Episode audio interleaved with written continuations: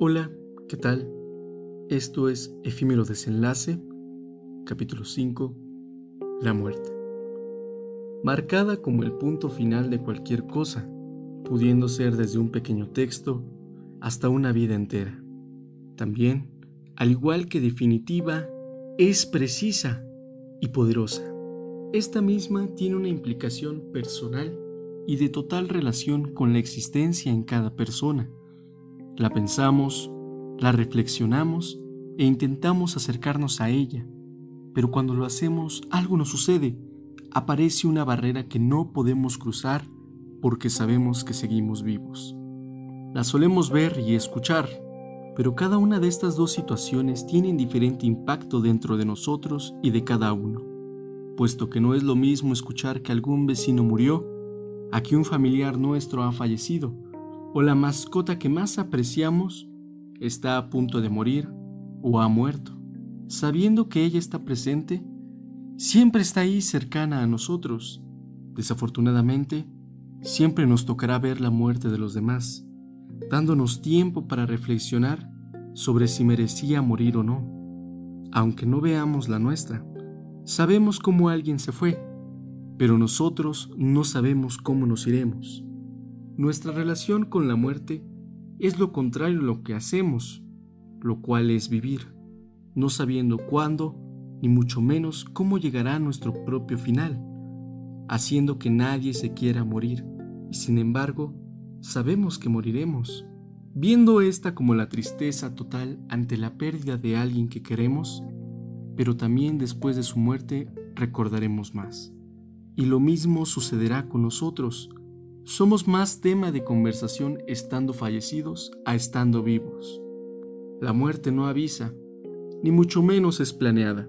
La muerte es a destiempo, decía Heidegger, pero siempre llega demasiado pronto y jamás se detiene. Intentamos siempre aprender a creerla, a aceptarla con tranquilidad, sabiendo que nuestro tiempo no está definido, siempre siendo un punto final buscando al igual un sentido previo a nuestra muerte o a la de otros. Podemos pensar que nuestra vida depende al azar, azar de inicio y final, pero este puede provocar tranquilidad en algunos, dándoles más libertad, pero al igual que a otros, les puede provocar ansiedad sin saber cómo morirán. Miramos toda nuestra vida buscando intentar realizarnos, buscando un propósito para creer que nuestro fin será más tranquilo, aunque realmente no importa lo que hayas logrado, todo culmina, todo llega a un desenlace, ya que pues final es final. No hay solución, ni mucho menos es un problema. Sabiendo que podemos pensar en ella y al aceptarla, relajaremos nuestra propia vida, ya que pues no hay un manual de cómo debemos morir ni cuándo, pero nos hace comprender que el ser humano tiene la finitud propia, pudiendo ver nuestras decisiones en función del tiempo que tengamos, aunque no sepamos cuánto tenemos. Esta siempre aparecerá en cada ser que posea vida. No debemos aferrarnos al dolor que ésta provoca por más cruel que parezca. Debemos tomarla como motivo de seguir viviendo, de saber cuando nos volvamos un recuerdo, este sea bueno y lleno de paz, no de amargura ni de melancolía. Cito una frase del filósofo pensador sobre la muerte, Martin Heidegger. La angustia es la disposición fundamental que nos coloca ante la nada.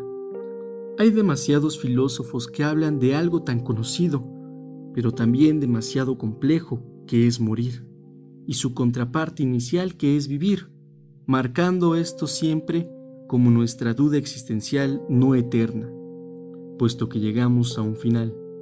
Cuestionen ustedes mismos sobre para qué creen que nacieron, al igual que realmente les gustaría saber la fecha de su muerte. Les hago la invitación a pensar en la más grande duda de nuestro propio ser.